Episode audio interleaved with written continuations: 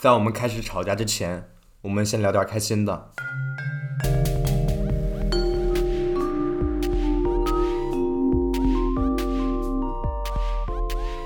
你这周有没有什么比较开心的一件事？呃，相比较开心的一件事，可能就是，呃，出去打了波麻将吧，呃，转悠了一圈。这这是，呃，我我因为每天现在都在学习嘛，然后可能是唯一的一个娱乐放松时间。然后，如果大家想知道，哦呃，具体打麻将打出了什么样的话，我们可以专门做一期有关打架，不是有关麻将这一方面的东西的，对吧？棋牌这方面的娱乐活动的一期故事，好吧？哦，你在学习啊啊啊！哦，嗯，讨厌。我这周开心的一件事就是我翻到了我不记事儿的小时候，不知道几岁，可能是一两岁、几个月，就是那时候的一个小照片。就是你微博发的那张是吗？我觉得还挺讨厌的，嗯想把它掐死。是吗？嗯，我们聊一点儿北京可以 wandering 的街道。啊，可以，没问题。嗯，那次我见到了一个叫好白商店，好像是在北锣鼓巷。嗯。呃，就有一次啊，我跟我女朋友去南锣鼓巷嘛，然后就没有看地图，然后基本走了一圈儿也没什么好玩的，然后就没有看地图，一直呃周围一直走，走着走着，嗯，也不知道走到哪儿了，就看到一个商店，然后那个商店里全都是白的，会卖一些茶杯啊，卖一些包。哦啊、然后一些生活用品，但是那个店全是白的，因为它的名字就叫好白商店嘛。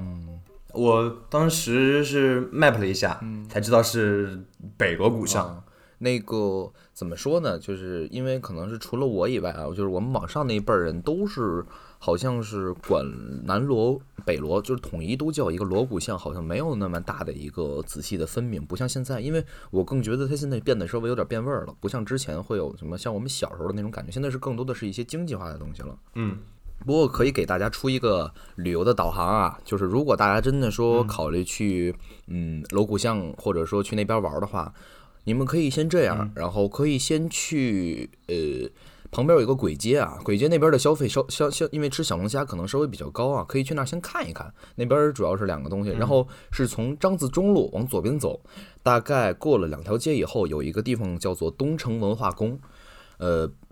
有一个东西大家应该都听过，什么电台上面会有那些评书，对吧？然后东城文化宫每周五准时都会有一个评书，有一场评书大概是三个小时，然后一个人一个半小时。我从小到大就是在那儿听的，然后你们其实每周如果去的话，没准还能碰上我呢，一块儿可以咱们一块儿吃吃饭什么的。然后再往前走大概三四百米，你就到锣鼓巷那一块儿了。往左拐就是南锣鼓巷，往右拐就是北锣鼓巷。嗯，哎，好像不是往右拐就是北锣鼓巷，但是北锣鼓巷怎么走我忘了啊。反正左拐就是顺着那条街往前走，往左拐就是锣鼓巷。嗯，他们都离得很近嘛。啊我刚才说的那个好白商店，它其实是在国子监的地方。就这这几个路怎么说呢？你走路二十分钟全就是能从头到尾走过去啊。但是你说实话实说啊，除了那些爱听德云社的那些德云男孩、德云女孩以外，没有人会真正说那么多人会安安静静的坐在一个地方，然后认认真真听两个多小时、三个小时评书，没有人能这么静下心来。其实实话实说，在现在这么一个快节奏的生活的这么一个地方，可能是因为我从小接受的是这么一个环境吧，在梨园行里面长大的，所以对这一方面的东西比较感兴趣吧。所以我对那边更多的印象就是评书，还有什么往前走，好像有一家挺，哎，我忘了是哪儿了。是因为因为那边离后海也挺近的，就是那一块儿都挺近的嘛。啊，然后就是那边有一家特别正宗的，好像是呃，哎，那个清朝那个菜叫什么菜来着？啊，马清朝回回族菜回回回回族菜好像是，就是我那那边反正还有有一家是挺正宗的，但是我忘了那边是什么了，因为太久没去了。嗯，清真菜，清真菜，说错了，说错了，不好意思啊，刚才有点露怯啊。嗯，你有没有什么推荐的比较 wandering 的一个街道之类的？正常说吧，就是一个北京人，我以一个我周围朋友和这么一个算下来的东西啊，可能就是我们要是一般出去玩的话，现在更多的啊可能会去前门大街，然后但现在是叫前门大街了啊，但你要搁十五年前左右吧，因为那个现在是大街了，之前其实是和南锣鼓巷的。粗窄是差不多的，两个其实都有点类似于胡同那个样子。然后还有护国寺，呃，护国寺是一个相对于是比较有文化的地方，就是你去那儿更多的是学一些知识，或者说看一些就是嗯佛教啊，或者说这一些的东西，没有就不像南锣鼓巷会有一些吃的了。还有就是琉璃厂，好像啊你说好像护国寺也有小吃吧，但是专门叫护国寺小吃，这是专门一家店，但是别混淆了，这是两个东西，一个是地名，一个是饭饭店名。护国寺啊、就是他们不一样的。呃，出自是出自一块儿，因为主主打的也是清真菜嘛，那个时候。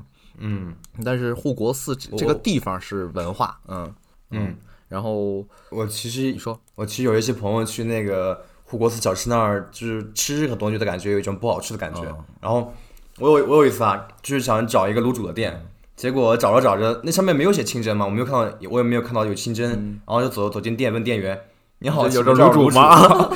我我我我小的时候啊，我我十四岁的时候，当时我去紫光园，紫光园也也是一家清真菜馆，然后我去那干服务员，然后那个我我到那儿了，然后人家点菜，人家问我你这有猪蹄儿吗？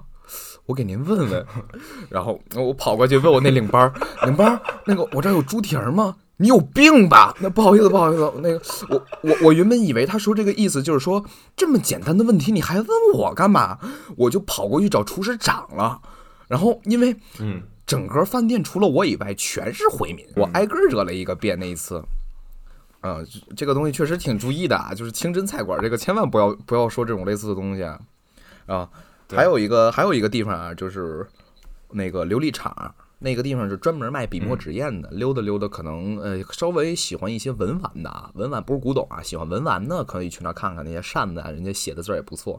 呃，相对于琉璃厂这个笔墨纸砚，还有一个花草花鸟鱼虫的，就是咱我我们就叫它潘家园儿啊，那是现在好多好像抖音上都有一堆过去捡漏、吹逼扯皮的。呃，就去的比较少了，偶尔去吧，因为离我家比较近。嗯，然后对于我啊，属属于我一个个人的一个地方，就是因为我是崇文的人嘛，也不算崇文的。我小时候五岁之前是海淀长大的，后来搬到崇文的。然后，呃，崇文大家能知道的就是说，呃，适合散步、适合去走的只有两个地方，一个是龙潭湖，一个是天坛啊，这是我知道的啊，不包括就是那些像朝阳大悦城啊。呃，你你类似于朝阳大悦城有搜秀新世界，其实，在那个我们这儿也有，但是我们更多的聊这个这种主题，其实是说是一种更具有一些文化色彩。对，啊，这两个地方还有是哪儿？原本啊，大家可以从历史书上，或者说从一些故事书上了解到一个地方叫做龙须沟啊，但是这个地方你们是看不到的。你们现在如果想去那个地方想看一看那是哪儿的话，你们只要百度或者高德搜索一下金鱼池小区，就是那儿。啊，然后到那儿了，可可能说你可以去旁边的天坛转悠一圈儿。天坛这里面，呃，除了能够看看老景以外，大部分都是中老年人在那里活动啊。像我姥爷之前每天都进去那儿那个，对吧？然后蹭蹭树啊，对。啊，那一个个的，大家就就就真的就是可以去那儿看看，那帮老年人比我们比我们这帮二二二十岁左右的这帮年轻人都都力高大威猛。哇天哪，那引体向上一下能做三四十个，跟那儿倒着玩儿似的，那大单杠都在那儿甩，真想不到那大树杈，那大横叉。天坛，嗯，天坛，我对天坛唯一一个有记忆点的，好像说那边也是老佛爷散步的地方，是吗？嗯，然后不是，还有一个就是天坛。地坛、日坛、月坛，北京是有什么四个公园是负责祭天、祭地、之祭日、祭月的？这四个地方是祭祀用的啊 啊！这这这四个是是是是祭祀用的嘛？你要说老佛爷散步，应该是颐和园吧？我不记得，我那次好像就是去的天坛公园，然后他们因为天坛那儿不是有有一个大的一个建筑物，然后周围都是可以看景儿的，对对对，嗯，好像就是说是有后宫那些娘娘什么之类散步的地方，应该是这个我倒不太了解啊，没有彻底的去看过里面，就是从小是在那里头玩儿，但是没有注意过它具体是干嘛的。现在都成相亲角了，有点嗯。然后其实除了这些地方以外，对于我自己而言啊，有一个地方叫做龙潭湖。嗯，嗯大家一般如果就算知道的话，应该也就会去龙潭湖。但是大家应该不知道，龙潭湖旁边有一个龙潭西湖，那是我从小真正玩到大的地方。嗯，小的时候是和同学一起在那儿骑自行车，长大以后我在那个山上练功，嗯，一直大概练了两三年吧。然后直到有一天，他们那个那帮管理人员把我给赶走了。其实也就这些，再往上，我们其实可以聊一聊老一辈儿他们会去的地方。因为为了这一期节目，然后刚才我专门在采访了一下我的姥爷姥姥，然后讲一讲他们那个年代带对吧，带我爸我妈对吧，然后带我舅舅他们是怎么玩的。然后虽然说那个时候的记忆可能不太深了啊，然后我我姥姥先讲了一个我的事儿，就是说那个因为嗯，在北京有一个很牛逼的呃。也不算很牛逼吧，反正有一个国企，也不叫国企，我不知道那个叫什么，一个局叫园林局。就是我们现在大街上能看到的那些绿化呀什么的，都是园林局搞的。然后他们是也负责各个公园。就是我姥姥她就是园林局的，有一个园林局的那个退休证还是什么证，只要有那个证在，我们去哪个公园都不要钱。嗯，然后我就我姥姥就说，我小时候可有礼貌了。然后我有一个青梅竹马的，对吧？一个发小，然后我们两个人当时才一两岁吧，刚会说话，刚会走路，然后。我姥姥就带着我，然后一块儿去，但是我们俩就一块儿去一个公园，好像是去北海公园吧。然后到那之后，我们俩就给那个售票员阿姨鞠躬，然后说：“阿姨好，我们是我姥姥是园林局的。”然后从小到大，我们出去玩就再没花过一次门票钱，那是最……你记不记得？啊，你记不记得我有一次我跟你一起去天安门广场，然后我们安检的时候，我那时候涂了粉底嘛，然后那个检查员的小姐姐跟我说：“你粉底花了。” 你卡粉了，兄弟！嗯，你卡粉了。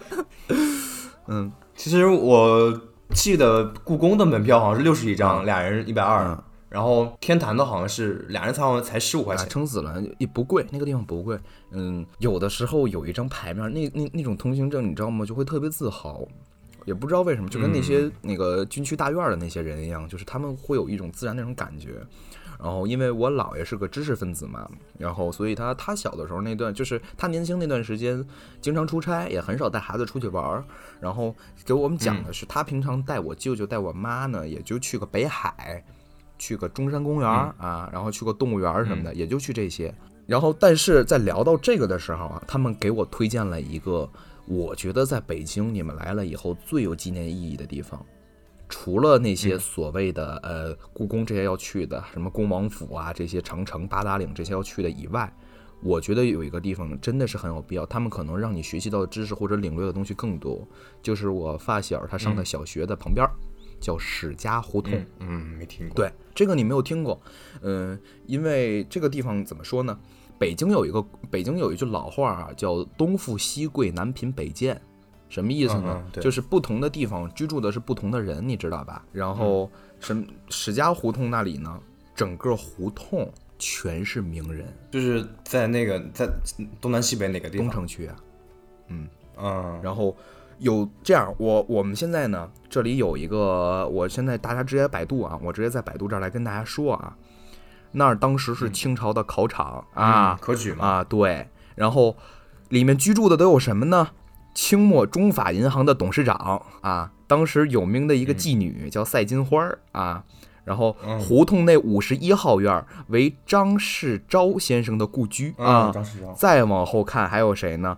呃，原开始住东四八条的朱启银，好像呃朱启灵，不好意思啊，念错名字，朱启灵家啊，他们也搬到那儿了。而且那里面好像还有一个外国王子吧，然后就是给他们投资的这么一个呃胡同。博物馆，因为我对这个就是我对这个稍微了解不是很多，我更希望的是只是简草草的告诉大家那里面真的富含了很多的宝藏，而不是告诉大家宝藏都有什么，探秘才是一个更好的东西。其实大家真的可以去看看。你那个老老姥爷小时候和你小时候啊有没有什么区别？因为我知道的，我的哥哥或者是我的父亲，他们就小时候会在附近的一条河里游泳、打鱼之类的。你们那边会不会会不会有？我那个岁数啊，怎么说呢？嗯，我这人比较孤僻吧，因为我从小是在海淀长的，刚才就说了，然后一直到因为学习，我妈说考虑到这个文化，就是上小学的原因，然后给我搬到了东城，相当于是我是一个人，没有小伙伴儿，然后搬到的我之前的好小伙伴现在全失联了，全部失联了。然后我是没有一个朋友到的小学，然后可能就是一开始认识的也是邻里邻居的一些朋友，和学校里的人玩的比较少。然后当时我每天只知道，呃，就是也没什么东西，就有一个东西就是那个一个小圆片儿，然后然后那个啊。拿圆片儿，我们两个互相打，然后打翻了，这张片儿就归我了。有有有有那么一个东西，我不知道你你你们知不知道，就是我知道知道，啊啊，就是一块钱里面好多个嘛。啊然后对前几天我看到，嗯嗯大概是什么呀？就是一个呃农夫山泉的杯底儿，杯底儿那个圆比那个稍微小一点儿，然后。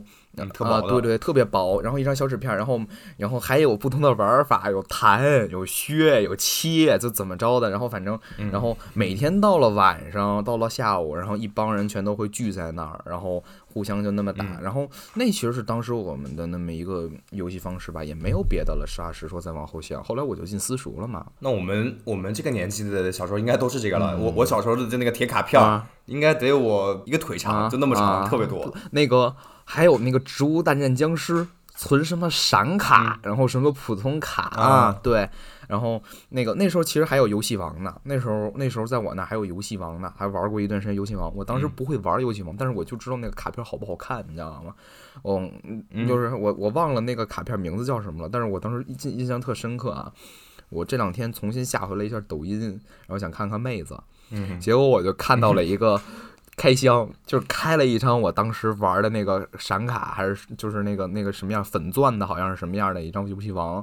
然后因为我不太知道里面是什么，但我知道那张那那个卡片我真有。他说这张卡片说现在市值一千多块钱，我我天，嗯 就是呃就是这种心思，其实小的时候真的不拿这些嗯、呃真正值钱的东西当值钱的东西，就当时就玩了就送了就扔了。呃我现在真的后悔。你小时候有没有有没有一个人送过你一个就是让你特别记忆犹新的礼物？嗯嗯，我这个人平常不太喜欢读书啊，然后因为我们家嗯可能稍微比较大嘛，然后可能经常有外地的人过来考试啊什么的，会住我们家有一个亲戚，然后我有一个嗯那个、也应该是叫表姐吧，然后她嗯送给我了一套书。啊，然后里面有什么呃，就是四大名著啊，啊，就是法那个法布尔昆虫记，不是吧？还还是叫什么？嗯啊嗯，对对。然后就送了我这么一套书，那是我认字之后读的所有的，就是真正了解到的，真正的第一批开始读书了解到的东西。因为一开始就是都是看四格、看漫画嘛，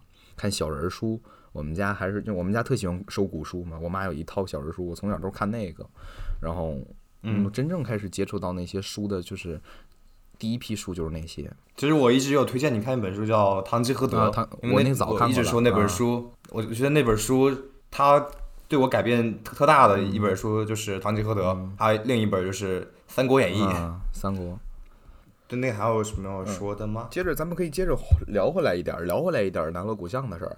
那个我我是突然想起来一个事儿啊，因为我这个人比较喜欢玩 cos，也不是说喜欢，我喜欢看 cos，尤其是那种穿的越少的，他 cos 的我就觉得这个东西 cos 的越多。嗯，然后嗯嗯，我在里面，整个我平常会去南锣鼓巷，会去三个地方，我说可以给大家推荐一下的。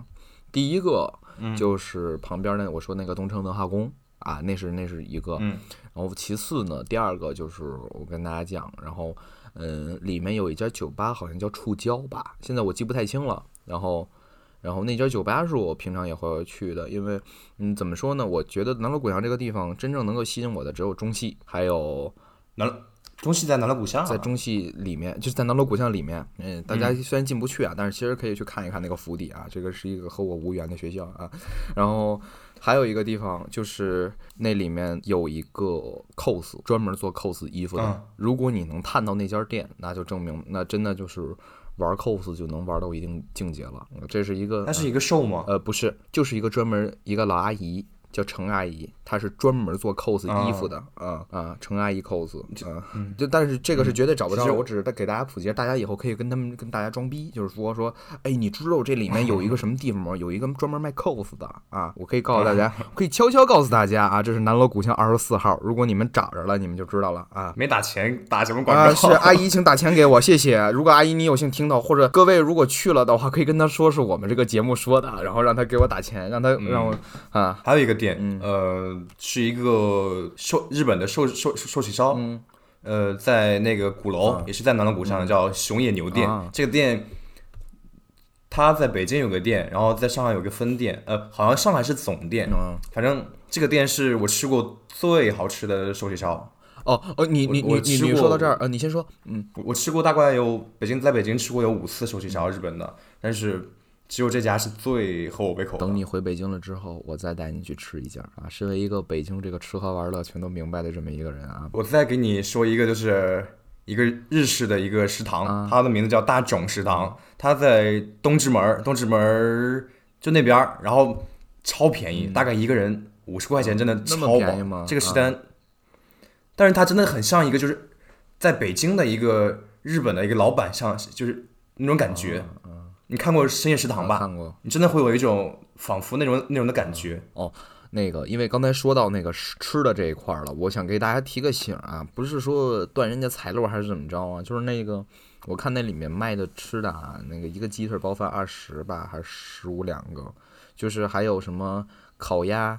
它不按鸭卖，它按卷儿卖，就是我我我我实话实说，我我是觉得不太值了，就是在里面，嗯，其实因为确实出去玩就不怕花钱，但是有一些钱，如果你想吃到更正宗的话，就是不要把那里当做正宗，你只是就是去那里是稍微当当零嘴儿可以，大家明白我的意思就好。我们能谈卤煮吗？嗯，可以，没问题。我超级喜欢卤煮，然后我第一次吃卤煮是是在通州，通州的一个上过央视的一个店，嗯然后嗯一碗好像小小四十多，我当时觉得哎还不错，中规中啊矩的感觉。四十块钱好贵啊。但是但是它起来吃起来就是那种中规中矩，也不算差，也不算好。嗯。但是我有一次去前门，就是一个那个胡同，嗯。我忘了叫什么名字了，就是好像叫什么，我不知我不记得叫总店，嗯。它是那个像一个厂牌一样，它是那个厂牌的总店一样，然后好像二十二十六、二十八左右，那个是我吃过最正宗的。咱们一聊到北京小吃啊，其实我有我我自己个人啊，有一个挺挺好的一个办法来辨别这家店是不是一家好店，做的东西好不好吃。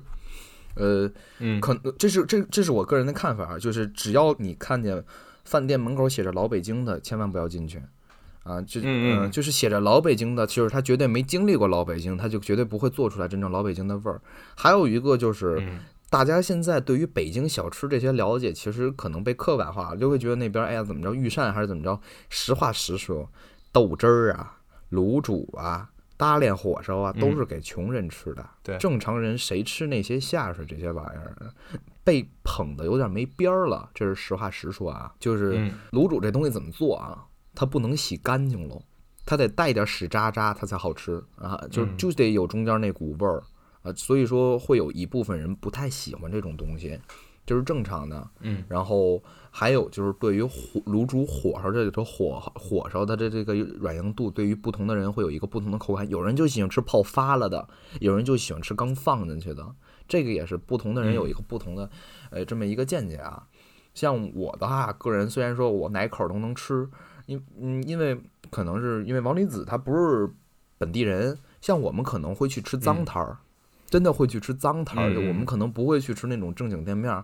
我我我我我我我妈妈带我去过一家她认为最好吃的，确实也是我这辈子觉得最好吃的。但是那家店什么样呀？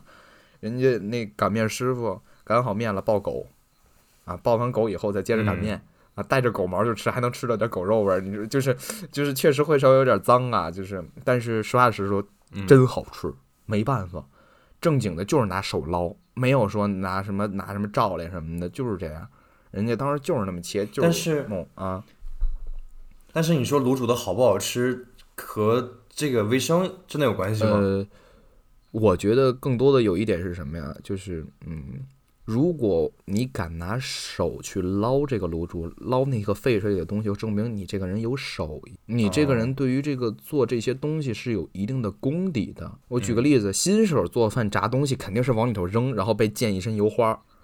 对吧？但是真正明白炒、嗯明白怎么做饭的，可能他直接就对吧，轻轻的放里面，深的越低越不会被溅着。这是这么一个，就是这是我稍微有一点点，就是我不知道该怎么说啊，但是我就是觉得可能看对观点对对对对，可能确实我觉得有的时候脏摊儿会比正经店会好吃，因为正经店了以后。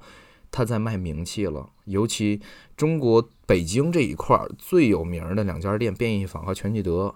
身为北京人，可能也就是小时候去吃过一次鲜儿而已，再也就没有去过这两家店了。这正经吗？正经。全聚德，全全聚德应该不会有真的真的很多北京本地人去吃吧？都他们都是外地人，都是糊弄外地人的，实话实说，就是这样。嗯，那给那既然说到这儿了，给大家推荐几个、呃吃烤鸭比较好的啊，呃，玉林烤鸭坊，玉林，呃，玉就是配饰的那个玉，林是林子的林，玉林烤鸭坊这个觉得不错，还送你一张券儿，临走还能再吃一次啊。呃，玉林烤鸭店打钱，然后还有哪儿呢？我想一想啊，呃，如果你想吃正宗的老北京鸡肉卷儿，你可以去北京的肯德基去尝一尝，非常好吃啊。我觉得还有一个本地特色，就是东直门医院吧。嗯，东直门医院啊，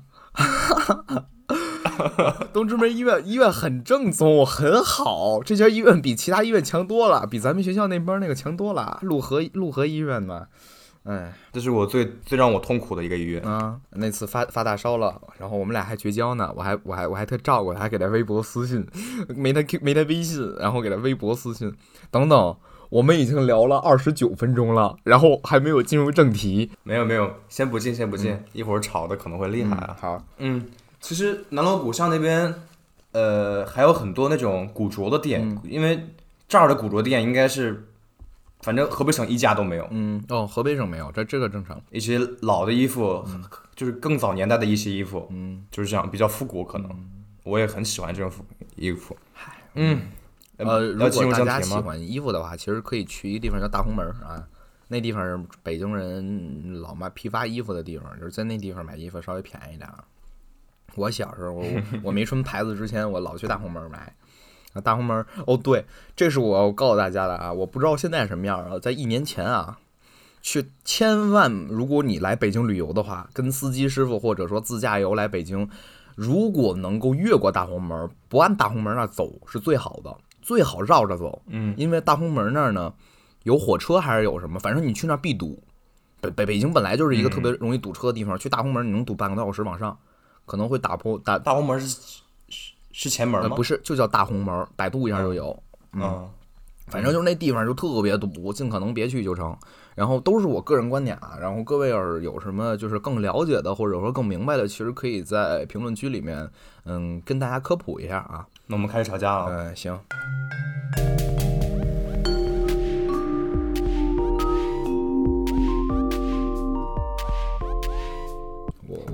和王这个吵架已经太多了，我们俩绝交都绝交了多少次了？对他有一次给我发短信，可以说吗？给 你哎，那那是和好，那是和好了，那是那是那对是和好，就是和好，和好也可以说。你还有手，你还有你还有手机那个信息呢。我那时候真不知道这是谁，因为我没有，我不记得我记你电话号了。啊然后看到有个人发消息，然后找个找个找个就是我们一起认识的人，然后哎，这是他的，嗯，然后他大概意思就是说 喝多了，然后说兄弟，我们和好吧。啊，应该啊，我想起来这事儿了，我想起来这事儿了。这事儿是谁？怎么回事啊？我和王，我们两个人属于什么呀？就是王一直在我眼里面是一个只能望其项背的男人，那只能这么说啊。然后我们两个人呢，第一次认识啊，我们俩认识怎么认识的呢？就是当时王有一个特别好的朋友叫做吴某啊，然后呢，我当时就看见他和吴某吴吴某站在一块儿，哎，我就觉得哎，长得挺精神啊。然后，然后，然后我就我我就去私聊吴某，然后说吴某，你能把你今天身边那个帅逼男孩发照片那个微信推给我吗？他就推给我了。然后推给我之后呢，我们两个人也没有说什么，然后他就给我说了一个，他他就跟我说了一句什么话，我是个段子手，嗯、就跟我说了一句我是个段子手。然后我说那行吧，你是段子手，那咱俩就闹闹呗。然后我们两个做了一什么事儿啊？就是那那是在 二零一七年的十月三十号啊。然后王离子呢，他就发了一朋友圈，发的什么呢？发的是祝大家新年快乐，年年有余，二零一八年越来越好。我们俩都现在到现在认识三年了。然后我当时就说了一句什么呀？那那他是段子手，那我就跟他再对整一下呗。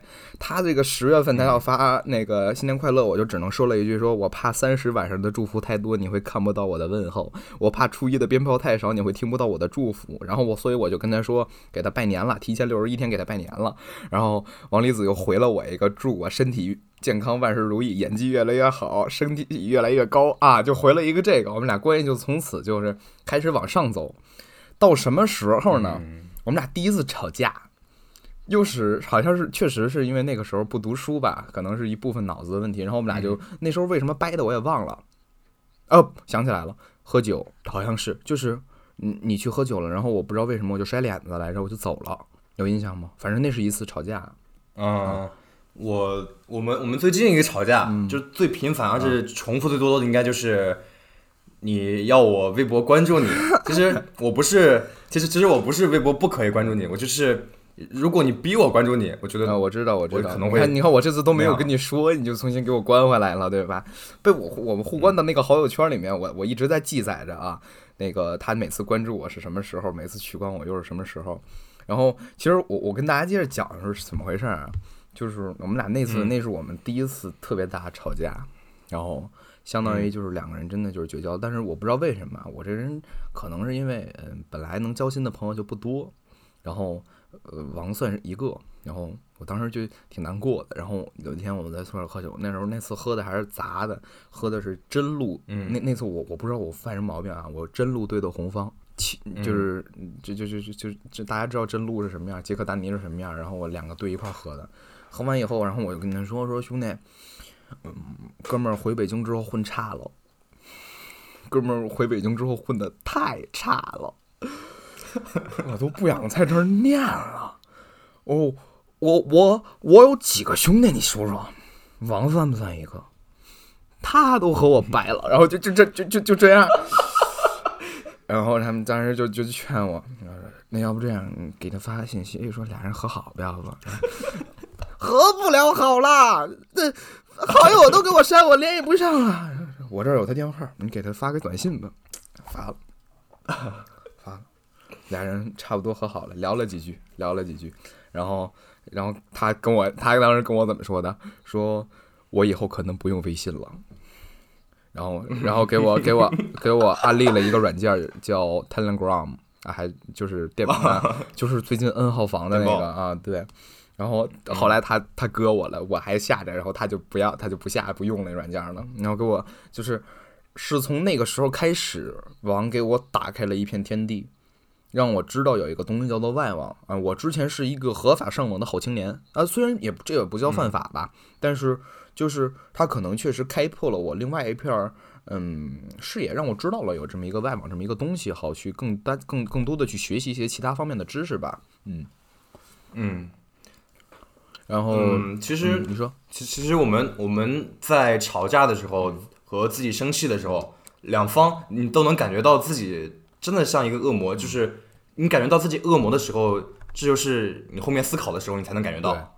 但是就是确实是因为这样，每一次争吵之后，两个人可能对他没有什么关系，对我来说会有一定的进步。每每一次都会有这样相相相相应的一些进步，嗯，但是因为其实我这个人每次脾气其实都压着特别好，我不喜欢跟朋友发火，但是王王是一个单身狗，就是他呃说几句说不下去，啪就给拉黑了，啪就给删除了，就就就没有机会解释或者没有机会去冷静的说什么的。然后他这个人做事有那么绝啊，电话拉黑，支付宝删除，微博拉黑，微信删掉。就是直接啪扔过来的东西之后，告诉你，你这辈子你就没有机会，没有其他途径能够联系到我了。他这么绝，但是各位想一想，我能每次还能和他和好，我都得多不容易。然后就是有一个东西就是态度问题，就可能同样一件事情，就是我们两个人可能说吵，其实没准吵不上来。但是怎么着呢？就是我我这个因为可能是呃平常应酬比较多了啊，我习惯性的会发一个嗯嗯感谢，嗯嗯逗号感谢，我会发这么四个字，然后给他。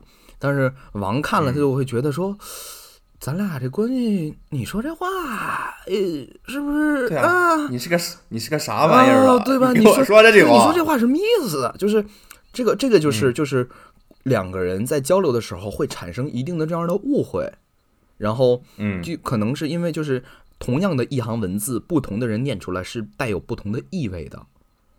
因为它毕竟是文字嘛，不是语音。没。错，所以说就是这是一个朋友之间容易出现呃误解的这么一个很重要的东西。这个东西就是是需要真的是需要注意的。各位可能也会因为同样的这种事情吵架，可以把你们之间的这些故事告诉我们，让我们也开心一下，让我们也了解一下，也警示一下其他的听众。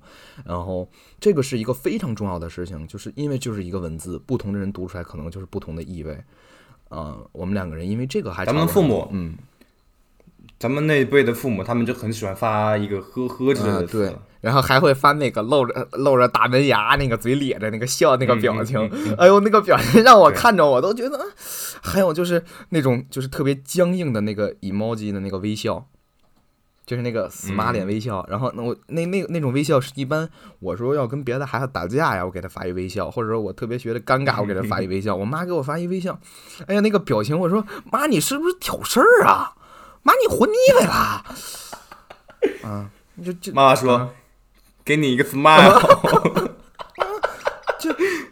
啊，其实其实说到这儿，我我我我还觉得我妈最近那个这个挺有进步的。我妈好像跟跟时尚嗯搭上边儿了。虽然我妈一直走在时代的后面，就是流行砍一刀的时候，我妈从来没有包没有砍一刀。然后我妈现在好像迷上京东的那个种水了，就是每天得让我帮她点，然后给我点，就说就是点一下就得了呗，然后帮忙点一下，就这么说就得了。我妈点一下，然后。打啥子点一下，点一下，然后看我不理他，就给我刷屏，你知道吗？发一个点，然后再发一个一，再发一个哈，然后一直是这样，然后，然后因为这个我们俩也吵架，然后我妈跟我妈说，我妈就说，你们年轻人不就喜欢这种方式吗？嗯，好像确实是这样，就是又是和呃有一定代沟的人之间也会产生这样的一些嗯呃误解吧，更多的可以说是误解。我想推荐一本书叫《非暴力沟通》，它主要是讲的一个。比较温和的一个沟通方式，就是提醒我们不断的要注意一下彼此的观察感受，没错，没错，呃，可想干嘛和请求，他希望达成的是帮助我们在诚实和倾听人的基础上取得联系。我有一个办法，其实是可以，嗯，我我今天是我爹告诉我的，我一句话啊，叫贵人多慢语。什么意思？可能晚说一句话就能多出来一个结果。就是有些时候，如果你忍住了，重新思考一下这句话该怎么发，不要那么……因为我说话是一个不过脑子的人，我看到什么就说什么。我们俩因为这个也吵过架，因为我没有冷静的分析，没有冷静的思考，就直接把屁放出来了。我一直是一个这么样的人。然后因为这样，你没有深思熟虑的说出这一句话，相当于你没有为自己说的这句话而负责任，那么它就可能会造成更多的影响。嗯。这是事情发生之前一个前蹲，因为这个事情，我们两个人可能会爆发出这个吵架。那爆发吵架之后呢，可能呃网友会发一句话，让我在产生了刚才我跟大家解释的那种类似的误解。那我就会觉得说，嗯，那我可能说错话，我说错说错了呗。你挑挑挑气儿什么意思？你呛着我说话，吃枪药了？就可能一开始还会有这么一个想法。那这个时候事情会继续恶化，两个人会正经进入生气状态。然后，嗯，最近那次升升级状态是什么呀？我在他微博里说了一些比较错误的话，也不算错误吧，可能是刚学到，然后也没过脑子就发了。发了之后呢，他就开始给给给我说“黑子的诞生”嘛，然后就开始啪给我列一大堆字儿，然后我说删除了，删，我就跟他说删除了。别说了，毕刚就这样。然后我说的删除了是什么？我说的是我把微博我说的话，我说的错话我删了。那删了还不行吗？说他说了一句，然后结果他把我删了，他把我微信好友删了。就就就就就就是又是一个误解。然后但是在这之后，我突然理解到了一个事情，就是两个人如果真正出现了一定的暴力之后，或者一定的吵架之后，如果第一时间选择的是嗯出去走一走，稍微走一走。把自己情绪缓和一下，因为走的时候，你这个人大脑也会在思考，可能在思考的时候会把这个事情可以，呃，因为在生气的时候，生气会让人变成魔鬼嘛，就是那个叫什么，要让你灭亡，先要让你疯狂，就是在你生气的时候，嗯，你的大脑是不受主观思路的，就是你可能看不清楚这个事情的本质，但是当你冷静下来之后，你才能知道之前发生什么问题，然后在走的过程中，嗯，你的大脑就可以有。理序的把这个事情全部先捋平，先把这个气消掉，然后换位去考虑一下对方是一个什么感受，然后这是需要一定时间的，我们称之为冷静的这么一个东西的。愤怒，我觉得表达很重要，对，表达，呃，而且是文字的表达，你你要想文字到对方嘴里会有一个什么读法？北京人这一块，反正好像是北京人，我之前看过一篇文章，然后我觉得也挺道理的，就是对于“卧槽”这这两个字。会有很多的意思，在北京人嘴里面，只有北京人可能也不是北京人吧，大部分北方人都能看得明白，对吧？看不明白那是我操，然后生，然后或者觉得牛，我操，就是这个东西同样一个字，但是你说打字能表达出来吗？我就打一个我操，嗯。那没有用，没有任何，就是可能也看不出来。那那给王洪昌看，不不好意思，那给王立子看，那可能还是说你骂我，你骂我，就是会、会也会产生这样的一个嗯误解嘛，嗯。其实我觉得更多的吵架会发生的就是误解，这是一个很重要的事情。第二点就是在误解了之后，没有第一时间的去思考对方是以一个什么状态来打这个字，然后生的气，嗯就是可能就是这就生气了，生气爆发之后，因为他没有换位思考，没有理解这句话到底是一个什么样的表达含义，相当于是没有考虑到全局，从而做到这个事情，然后所以这个事情就会持续的恶化下去，而非终止。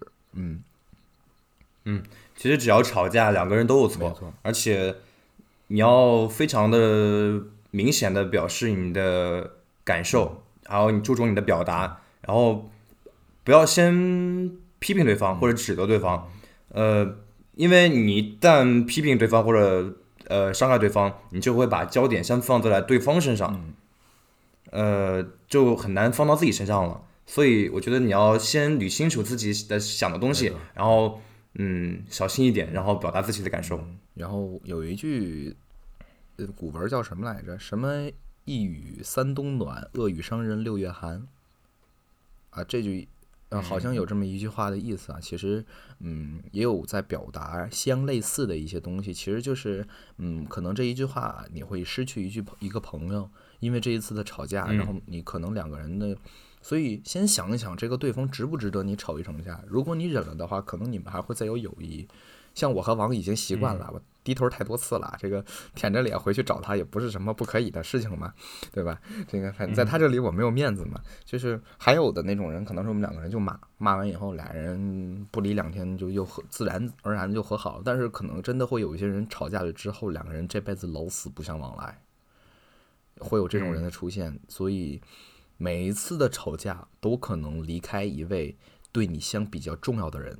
呃，你看你是在处于一个什么关系吧？嗯对对对像我这种，比如比如说，有时候有时候我跟他吵架，然后他就会回来找我，我有我可能有下次吵架，我能感觉到我错了，我没有没有过，没有过，兄弟，没有过，从来没有过啊，呃，从来没有过，啊、呃，就是是这么一个意思啊。但是就是先要站在对方靠里，先想一想对方是不是这个人值不值得你骂，对吧？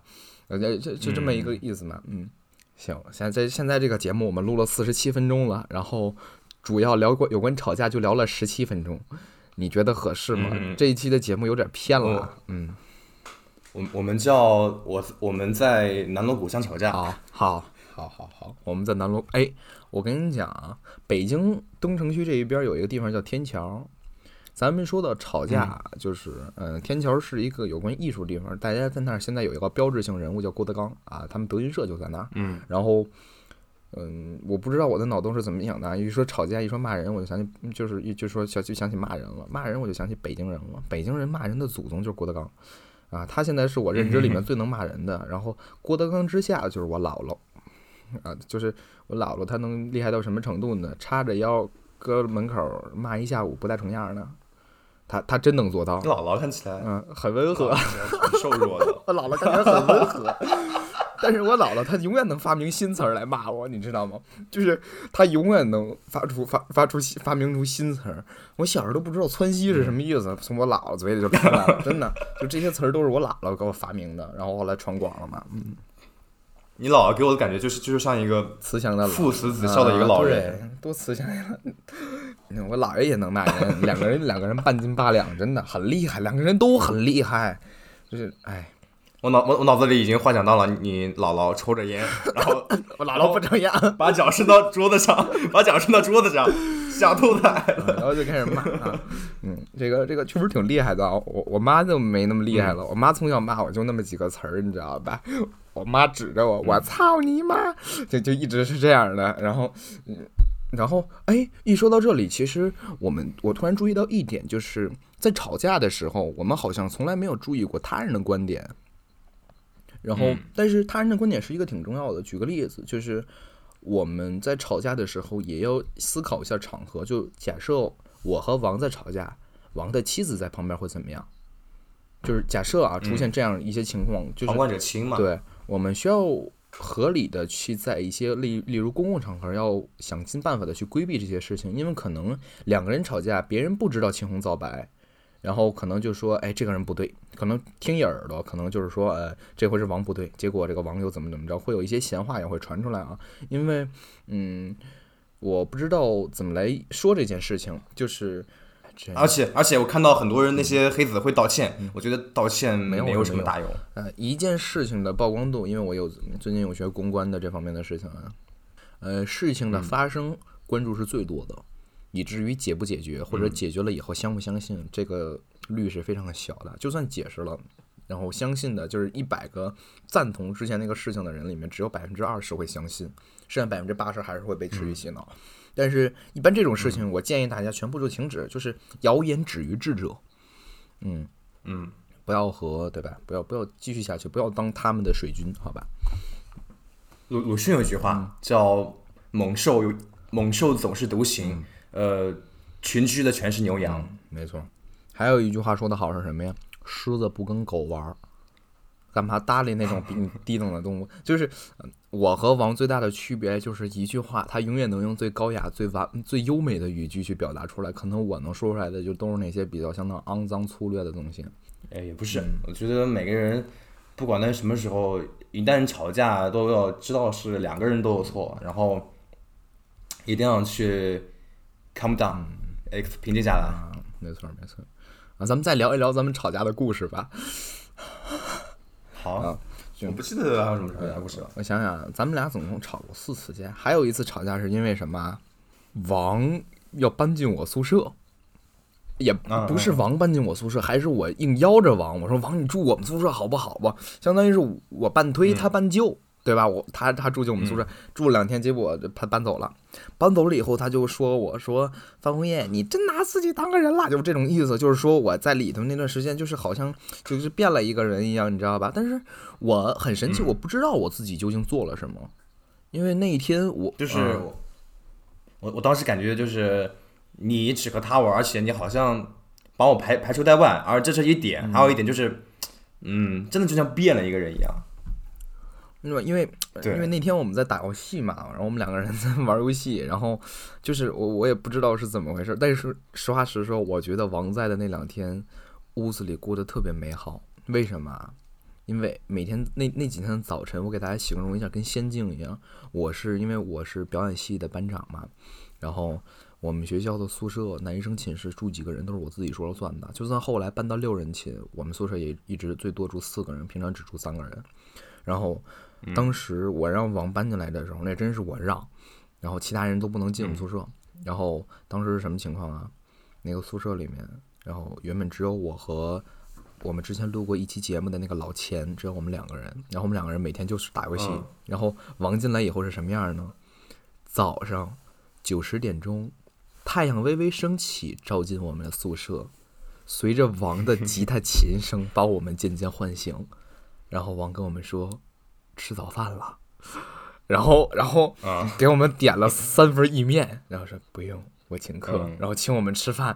就是那 那几天，我实话实说，是我这辈子宿舍里面过得最开心的两天。但是我不知道为什么，我也不知道自己做错什么了，真的不知道，我也真的没有意识到，一直到现在啊，这是一个挺耿耿于怀。我特想知道我当时是什么样的。其实不止这一次，就是你记得我我有住你家几天吧？就是你很有那种。呃，这里是我家，我是老大，就是就是可以欺负你，我我真的感觉到了。反正在你家住的时候和住你的那个宿舍，我都感觉到了欺负的感觉。那个欺负的感觉是什么样的？就是这是对对于我而言，我我更把它乐意就开一个玩笑，然后就是我特别喜欢说什么，这可能开玩笑，因为他住我家了，然后我就说你惹我你滚，就我可能会开这种玩笑，但是就是会有类似的可能，就是嗯出现这一定的矛盾嘛。等你下回，嗯，下回来的时候啊，对吧？好好安排一波，对吧？嗯，让你让你住进我们家的大大大豪宅，然后就就给你和你妻子我卑微的住在客厅，好吧？还有一次，嗯，还有一次吵架，其实是你和你前任分手的时候，哎呦，就那个，对我们俩文言文言文骂战，可以没问题 啊。这是就是哦，就是在那个欢乐谷嘛，欢乐谷回来之后，我觉得。哦，好像不是这个，好像是因为这个事之后，然后发了一个古文嘛，好像是，类似的这么一个意思。我听到了一些，嗯，我听到了一些，比如说你出轨一万个女人之类的话，啊我去搞多元运动了啊。啊，所以我就蛮气愤的，就是还是我就还是啊，道德问题，还是然后就发文言文骂我，然后我文言文还骂回去了，我们俩来来回回僵持了三四回合，然后从此之后，然后他好像最后说了一句特特优雅的一句话啊，就是从此天涯过路人，就是这个意思，然后就两个人老死不相往来的意思，然后就老死不相往来了，老死不相往来了以后，突然有一天，然后。王私信哦，我对我特别喜欢王的那个裤子嘛，然后我让王把裤子的那个链接给我，还是还是在那个微博里，然后然后过了两天，王给我发了一消息，加爸爸微信，然后他都你你都 哎，实话实说，你自己都不给我任何加的方法，你就让我加，我还加上了，你和你觉得怎么？然后就是后来我们就来又和好了嘛，因为因为这个事情，其实我也希望告诉大家一件事情，就是嗯，我因为这这些所谓的这些就是出轨啊什么的，是有点越描越黑的事情，所以我也不想多说。然后因为你你也足够的认识我，你知道我是一个什么样的人，对吧？如果我真的想出轨，我也不会。嗯，呃，反正不不不说了，这东西有点揭揭我疮嘎巴。反正，嗯，就是怎么说，其实嗯，你先说。